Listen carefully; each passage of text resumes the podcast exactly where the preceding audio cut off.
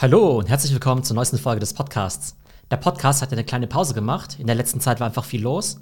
Deshalb gab es eben ausnahmsweise zwei Wochen lang keine neue Folge. Aber es gab ein neues Apple-Event und das ist für mich natürlich immer der allerbeste Anlass, wieder eine neue Podcast-Folge zu produzieren. Das bedeutet, der Podcast ist wieder am Start, mindestens zweimal die Woche. Noch ein kurzer Hinweis in eigener Sache. Nächsten Freitag, am 18. März, findet wieder die nächste Edition unserer Web3-Konferenz statt. Die erste Ausgabe fand ja im Dezember statt und auch diesmal haben wir wieder extrem gute Speaker am Start, also alle aktuellen Entwicklungen rund um die Themen Krypto, NFTs und das Metaverse. Nächsten Freitag, 18. März, 14 bis 18 Uhr. Alle Informationen und vor allem kostenlose Tickets gibt es auf www.web3.pm www.web3.pm und das Ganze ist auch nochmal in den Shownotes verlinkt. Kommen wir jetzt aber zum aktuellen Apple-Event. Und zwar hat Apple dort ja zwei neue Produkte vorgestellt, nämlich einmal den Mac Studio und das Studio Display. Und das Mac Studio ist ja der neue Apple Desktop für Profi-User. Und mit dem Studio Display hat Apple endlich mal wieder einen bezahlbaren Monitor im Angebot. Denn wir wissen ja, der einzige Monitor, den Apple bislang im Angebot hatte, der kostet ja über 6000 Euro. Und ich werde heute das Mac Studio vorstellen, das Studio Display. Und vor allem werde ich auch alle Macs miteinander vergleichen, also Desktops und Laptops und auch die dazugehörigen Monitore, um euch die besten Kauftipps zu geben. Das Gute ist ja, bei Aktien oder auch NFTs, da muss man sich ja mit Financial Advice immer ein bisschen zurückhalten. Aber ich denke, bei Apple-Produkten, da kann ich guten Gewissens ganz gute Kauftipps geben. Fangen wir mit dem Mac Studio und vor allem eben auch den Apple Desktops an. Und wir werden uns heute eben nur mit Macs beschäftigen, die eben auch den Apple M1-Chip haben. Es gibt ja immer noch ein paar Macs oder auch MacBooks, die noch Intel-Chips haben. Aber wir wissen ja, dass es ja die Transition, in der Apple ja seit etwa anderthalb Jahren eben drinsteckt. Und wir wissen auch, dass diese ganzen M1-Chips deutlich schneller, effizienter und performanter sind als die alten Intel-Chips. Von daher lohnt es sich aus meiner Sicht überhaupt nicht mehr, irgendeinen von diesen Intel Macs zu kaufen. Und deshalb werden wir die heute auch kaum erwähnen. Wenn man sich die aktuellen Apple Desktops anschaut, dann haben wir dort vor allem drei Varianten.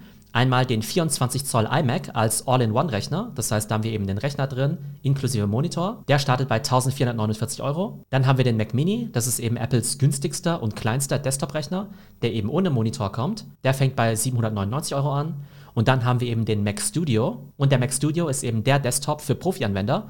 Und der fängt bei 2299 an. Und der Mac Studio ist in jedem Fall ein absolutes Profi-Gerät. Der richtet sich eben vor allem an professionelle Content Creator. Und den kann man eben auch noch beliebig stark ausstatten. Wie gesagt, der fängt eigentlich an bei 2299 Euro. Und da ist eben dieser M1 Max Prozessor drin. Also Apple ja mittlerweile vier M1 Prozessoren. Den M1, M1 Pro, M1 Max und seit neuestem eben auch den M1 Ultra. Und diesen M1 Ultra gibt es eben nur in diesem Mac Studio. Und den Mac Studio gibt es eben in zwei Varianten. Einmal eben mit dem M1 Max ab 2299 Euro und einmal mit dem M1 Ultra und der fängt eben bei 4599 Euro an. Und wenn ich jetzt mal die Variante mit dem M1 Ultra nehme und die noch stärker konfiguriere, das heißt mit einem noch besseren Chip, mit noch mehr Arbeitsspeicher, mit einer 8 Terabyte Festplatte, dann lande ich eben bei 9199 Euro für die beste Konfiguration vom Mac Studio. Jetzt werden an der Stelle viele sagen, Moment mal, das ist ja echt extrem teuer. Aber dieser Mac Studio ist sogar fast noch performanter als der Mac Pro, der ja eben noch auf Intel-Chips eben basiert. Und wenn man eben diesen Mac Pro eben voll konfiguriert, dann landet man bei fast 60.000 Euro. Und das Spannende ist eben, dass dieser Mac Studio noch gar nicht der Nachfolger vom Mac Pro sein soll. Es wird irgendwann im Laufe des Jahres nochmal ein Mac Pro rauskommen, wahrscheinlich auch mit diesen M1 Ultra Chips. Der wird dann eben noch performanter sein, sicherlich noch teurer als der Mac Studio, aber sicherlich nochmal deutlich günstiger als der aktuelle Mac Pro mit den Intel-Chips. Wir haben also diese drei Apple Desktops, also den 24 Zoll iMac als All-in-One, den Mac Mini und den Mac Studio. Und die Frage ist jetzt natürlich, wer sollte was kaufen? Der 24 Zoll iMac, der ist natürlich sehr, sehr stylisch als All-in-One, eben auch mit dem schönen Monitor mit drin. Da gibt es das Gehäuse ja auch in verschiedenen Farben. Und ich finde, das ist für mich der perfekte Rechner, zum Beispiel als Familien-Mac oder auch wenn man das Ganze kommerziell nutzen möchte. Wenn man einen eigenen Store hat, ein Hotel, ein Restaurant überall, wo man Kundenkontakt hat, da macht sich natürlich so ein 24 Zoll iMac extrem gut. Und ich finde, dass der Preis da auch vollkommen vertretbar ist mit 1449 Euro. Den Mac Mini würde ich mir dann kaufen, wenn ihr einen möglichst günstigen Mac braucht und ihr eben sagt, okay, ich habe schon einen Monitor, beziehungsweise vielleicht wollt ihr ja auch das Studio-Display dazu kaufen. Die Performance vom Mac Mini ist für die meisten Leute auf jeden Fall ausreichend und ich denke, so ein Mac Studio, den solltet ihr wirklich nur kaufen, wenn ihr eben professioneller Content Creator seid, beziehungsweise wenn euer Mac euch wirklich dabei hilft, mehr Geld zu verdienen dann lohnt sich das bessere Equipment natürlich immer und vor allem kann es natürlich von der Steuer absetzen. Also meine Empfehlung bei den Desktops, den 24 Zoll iMac, vor allem wenn ihr auch viel Kundenkontakt habt oder einfach eine schicke All-in-One-Lösung braucht, den Mac Mini, wenn ihr einfach den günstigsten und kleinsten Mac sucht und für Profi-Anwender, die einen wirklich starken Desktop haben wollen, die sollten sich mit dem Mac Studio beschäftigen. Und die größten Vorteile vom Mac Studio sind natürlich die krasse Leistung, Denn den M1 Max oder M1 Ultra Prozessor, den kann man gar nicht mit dem iMac oder mit dem Mac Mini zusammen kaufen. Da kann man nämlich nur den normalen M1 Prozessor kaufen. Das heißt, für mehr Power muss man auf jeden Fall den Mac Studio kaufen. Dann hat der Mac Studio natürlich noch alle möglichen Anschlüsse, USB-C, HDMI, SD-Kartenslot und sogar USB-A. Und extrem wichtig auch noch, vor allem wenn ihr mehrere Monitore benutzen wollt, dann müsst ihr quasi einen Mac Studio kaufen, weil man zum Beispiel mit dem Mac Mini maximal zwei Monitore benutzen kann, einen über Thunderbolt und einen über HDMI. Und an den Mac Studio kann man bis zu fünf Displays gleichzeitig anschließen, nämlich vier über Thunderbolt und einen über HDMI. Das heißt, wenn ihr ein Multi-Monitor-Setup haben wollt, dann braucht ihr auf jeden Fall einen Mac Studio. Neue MacBooks wurden diesmal zwar nicht vorgestellt, aber trotzdem macht es natürlich Sinn, auch die MacBooks miteinander zu vergleichen, um einfach zu sehen, für wen macht es eigentlich Sinn, sich einen MacBook zu kaufen, versus einen der Desktop-PCs, die wir gerade eben besprochen haben. Und Apple hat aktuell eigentlich vier verschiedene MacBooks am Start, nämlich einen MacBook Air 13 Zoll, einen MacBook Pro 13 Zoll, ein MacBook Pro 14 Zoll und ein MacBook Pro 16 Zoll. Das MacBook Air startet bei 1129 Euro, das MacBook Pro 13 Zoll bei 1449, das MacBook Pro 14 Zoll fängt bei 2249 an und das MacBook Pro 16 Zoll startet eben bei 2749 Euro. Den allermeisten Leuten würde ich ehrlich gesagt das MacBook Air 13 Zoll empfehlen. Das ist auf jeden Fall von der Power her vollkommen ausreichend für 90% aller User. Das heißt, wenn ihr jetzt nicht zufällig professioneller Content Creator seid, dann reicht euch das MacBook Air auf jeden Fall. Das Ganze fängt ja bei 1129 Euro an und aus meiner Sicht ein super Preis-Leistungs-Verhältnis. Und ich denke, dass man das MacBook Air auf jeden Fall noch einige Jahre nutzen kann. Das Einzige, was man vielleicht abwarten sollte, ist, dass im Laufe des Jahres eben ein Update rauskommen wird vom MacBook Air. Möglicherweise eben auch schon mit dem M2-Chip. Und das Ganze soll möglicherweise nochmal einen ganz neuen Formfaktor haben. Das heißt, obwohl ich das MacBook Air von der Performance her auf jeden Fall empfehlen kann und es sicherlich auch noch die nächsten Jahre ein sehr gutes MacBook sein wird, ist jetzt im Augenblick eventuell ein schlechter Zeitpunkt, um sich sowas zu kaufen, weil die Wahrscheinlichkeit ziemlich hoch ist, dass in den nächsten drei bis sechs Monaten eben der Nachfolger auf den Markt kommen wird. Das MacBook Pro 13 Zoll mit dem Touchbar macht aus meiner Sicht für die meisten Leute eben nicht so viel Sinn, dass eben doch ein paar hundert Euro teurer ist als das MacBook Air und gleichzeitig von der Performance her nicht ganz so stark ist wie das 14 Zoll. Das heißt, das MacBook Air 13 Zoll mit Touchbar ist so ein bisschen im Niemandsland. Das ist auch ein etwas veraltetes Modell. Auch da soll es demnächst ein Update geben. Ich denke, dieser MacBook ist eben vor allem für die Leute interessant, die wirklich gern einen Touchbar haben wollen. Manche mögen den Touchbar ja recht gerne, andere mögen den gar nicht. Ich finde den ehrlich gesagt gar nicht so schlecht. Aber ich glaube eben, dass es ein ziemliches Nischenprodukt im Apple-Produktportfolio ist. Und dann haben wir noch die neuen MacBook Pros, 14 Zoll und 16 Zoll. Die fangen eben bei 2249 bzw. 2749 Euro an. Und die gibt es ja auch in verschiedenen Prozessorvarianten mit dem M1-Chip, M1 Pro und M1 Max. Ich habe hier die 14 Zoll Variante gewählt mit der maximalen Konfiguration. Totaler Overkill und ich muss sagen, im Nachhinein war es insofern ein Fehler, als dass ich eben wahnsinnig viel Power drin habe in der 14 Zoll Variante, das aber ziemlich stark auf die Akkulaufzeit geht. Eigentlich ist die Akkulaufzeit bei den M1 MacBooks ja immer fantastisch, sowohl beim MacBook Air als auch beim 13 Zoll MacBook Pro, als auch beim 14 Zoll MacBook Pro eigentlich. Es sei denn, wenn man wie ich eben diesen M1 Max Prozessor drin hat, der eben extrem viel Power hat, die ich eigentlich so gesehen nicht brauche, aber dafür auch noch sehr viel Strom zieht.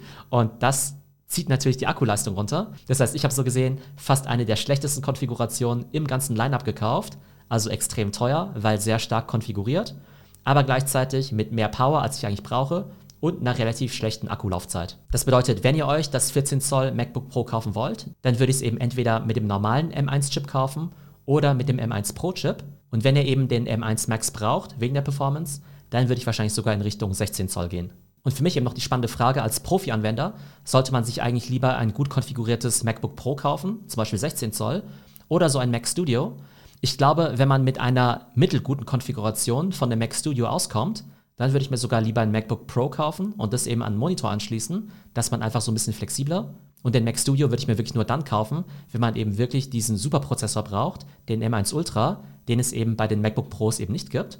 Und wenn ich eben noch mehr Speicher brauche als 64 GB, denn das ist ja die maximale Speichergröße bei den MacBook Pros. Und beim Mac Studio habe ich eben bis zu 128 GB Speicher. Und zu guter Letzt kommen wir noch zu dem Produkt, auf das ich mich am meisten gefreut habe, nämlich den neuen Apple Monitor. Und zwar heißt das gute Ding Studio Display. Und zwar war es ja so, dass Apple in der Vergangenheit ja immer diese sehr guten Cinema-Displays hatte. Irgendwann vor ein paar Jahren haben sie dann eben komplett damit aufgehört, eigene Displays herzustellen, weil sie sich vielleicht gedacht haben, Mensch, diese Monitorproduktion, die lohnt sich für uns gar nicht. Und dann gab es ja eigentlich für Apple-User eben nur diese verschiedenen Varianten von LG, die von der Technik her okay waren, aber vom Design her, naja, nicht unbedingt das Allertollste. Bei Apple ist natürlich die Ästhetik immer sehr wichtig und es hat eben nie so wirklich gut zusammengepasst, sich jetzt eben so ein teures MacBook zu kaufen oder sogar so ein Mac Pro und das Ganze dann eben an den eher hässlichen Monitor anzuschließen. Vor ein paar Jahren hat sich Apple dann ja erbarmt und doch einen eigenen Monitor rausgebracht, nämlich das Pro Display XDR. Und das ist ein extrem guter Monitor für all diejenigen, die das Ganze eben auch professionell nutzen wollen. Das heißt für Leute, die wirklich Content Creator sind, aber ich meine damit jetzt nicht YouTuber, sondern eher für Leute, die eben wirklich Filme vielleicht animieren, die eben 3D-Sachen programmieren, die Games programmieren, die vielleicht auch wirklich professionell Fotobearbeitung machen. Für normale User ist es definitiv Overkill. Das Pro Display XDR ist echt ein super Monitor. Ich habe so einen zu Hause stehen. Für mich auch totaler Overkill. Das Ding sieht super aus, hat eine super Performance, aber natürlich auch extrem überteuert. Und zwar kostet das ganze Jahr 5500 Euro. Und dann kommt das ganze Jahr auch noch ohne Standfuß. Und wenn man sich eben noch den Standfuß dazu kaufen möchte, dann kostet das Ganze nochmal 1100 Euro extra. Das heißt, in den letzten Jahren war das Pro Display XDR die einzige offizielle Apple-Alternative und da muss man eben wirklich 6.500 Euro dafür auf den Tisch legen. Das ist natürlich ein total verrückter Preis, wobei, wenn man eben professioneller User ist, beziehungsweise wenn man das Ganze beruflich nutzt, keine Mehrwertsteuer zahlen muss und es natürlich auch von der Steuer absetzen kann, dann ist es natürlich immer noch mega teuer, aber nicht ganz so verrückt teuer, wie wenn man sich jetzt als Privatverbraucher jetzt einfach so ein Ding für 6.000 Euro kaufen würde. Und jetzt hat Apple aber endlich seine User erhört und ein etwas günstigeres, in Anführungszeichen, Display rausgebracht, nämlich das Studio Display. Das ist jetzt eben kein 32 Zoll Display wie das Pro Display XDR, sondern hat eben nur 27 Zoll.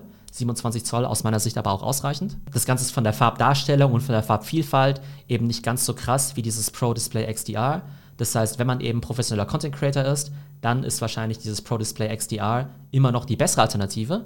Aber ich denke, für alle normalen Menschen ist das Studio Display echt eine hervorragende Alternative. Vor allem, weil da auch noch einiges an Technik mit drin ist. Und zwar haben wir im Studio Display auch noch eine sehr gute Webcam mit drin. Die gleiche Webcam, die eben auch in den iPads mit drin ist. Und wir haben sehr gute Mikrofone und eben auch Lautsprecher, sodass das Ganze eigentlich so eine richtige Multimedia-Station ist. Und es ist eben auch noch ein A13-Chip mit drin. Das ist ja einer der Apple Superchips, die eben auch in den iPhones der vorletzten Generation mit drin waren. Und diese Chips sorgen eben dafür, dass die Webcam eine sehr gute Performance hat da ist ja eben auch dieses ISP mit drin, dieses Image Signal Processing. Das heißt, die Webcam, die sieht natürlich auch die Lichtverhältnisse und versucht dann eben auch das Bild zu optimieren. Also ich gehe davon aus, dass für Zoom-Calls dieses neue Studio-Display wahrscheinlich das perfekte Device ist, weil man da eben eine exzellente Webcam drin hat, sehr gute Lautsprecher und auch sehr gute Mikrofone. Das Ding hat natürlich auch seinen Preis und zwar fängt das Studio Display bei 1749 Euro an. Dann gibt es eben noch eine Version mit Nanotexturglas dann wird das Bild so ein bisschen matter. Das heißt, wenn ihr in der Umgebung arbeitet, wo eben sehr viel Sonne reinscheint, dann kann es eben Sinn machen, dieses Nanotexturglas zu haben. Das kostet dann 1999 Euro. Beim Apple Studio Display ist zum Glück ein Ständer mit dabei. Das heißt, wir müssen nicht extra einen Ständer kaufen. Aber wenn wir einen höhenverstellbaren Ständer haben wollen, so ähnlich wie beim Pro Display XDR, dann muss man tatsächlich nochmal 450 Euro oben drauflegen und dann sind wir auch schon wieder bei 2200 Euro. Wir wissen jetzt also, das Pro Display XDR kostet eben 6500 Euro, das Apple Studio Display kostet 1750 Euro und die Frage ist natürlich noch, welche Nicht-Apple-Alternativen gibt es eigentlich noch? Dann haben wir zum Beispiel von LG den 27 Zoll Ultrafine 5K Monitor, der kostet aber auch schon 1400 Euro und wenn der 1400 Euro kostet und eben der schicke von Apple 1700 Euro kostet und dort eben auch noch diese Webcam mit drin ist, die guten Lautsprecher und die guten Mikrofone, dann ist aus meiner Sicht ein No-Brainer, den von Apple zu kaufen, wenn ihr eh schon mehr als 1000 Euro für einen Monitor ausgeben wollt. Aber es gibt natürlich noch andere gute Alternativen, zum Beispiel auch ein 4K-Display von LG und es kostet gerade mal 550 Euro. Und ich denke, das ist eigentlich auch eine ganz gute Alternative. Das heißt, wenn ihr sagt, Mensch, eigentlich will ich nur 500 Euro für einen Monitor ausgeben, dann ist aus meiner Sicht der LG 27 UL 850 eine ziemlich gute Alternative, weil es eben auch ein 4K-Monitor ist mit USB-C-Anschluss. Das heißt, man kann mit einem Kabel den MacBook anschließen und eben auch gleichzeitig aufladen und das Ganze eben nur für 500 Euro. Wenn man aber bereit ist, mehr als 1000 Euro für einen Monitor auszugeben und man eben auch großer Apple-Fan ist und auch Wert auf die Ästhetik legt, dann ist das Studio-Display aus meiner Sicht nicht unbedingt günstig, aber mit 1750 Euro noch so halbwegs bezahlbar, vor allem im Vergleich zum Pro Display XDR für 6500 Euro. Und ich glaube, jetzt, wo es eben das Studio-Display gibt, macht das Pro Display XDR wirklich vielleicht nur für 0,1% der Bevölkerung überhaupt Sinn, weil selbst die größten Apple-Fanboys eben auf jeden Fall das Studio-Display kaufen sollten, statt das Pro Display XDR, es sei denn, es sind eben wirklich professionelle Content Creator. Also, um das Ganze zusammenzufassen, aus meiner Sicht hat Apple hier wirklich zwei extrem starke neue Produkte rausgebracht, eben den Mac Studio und das Studio Display. Und meine Kaufempfehlung wäre eben, dass für die meisten Leute ein MacBook wahrscheinlich mehr Sinn macht als ein Desktop-PC. Das beste Preis-Leistungs-Verhältnis bei den MacBooks hat auf jeden Fall das MacBook Air. Wenn ihr euch was mit mehr Power kaufen wollt, dann würde ich wahrscheinlich zum 14 Zoll MacBook Pro greifen. Wenn ihr einen Desktop-Mac kaufen wollt, dann finde ich, dass der 24 Zoll iMac ein ziemlich gutes Preis-Leistungs-Verhältnis hat.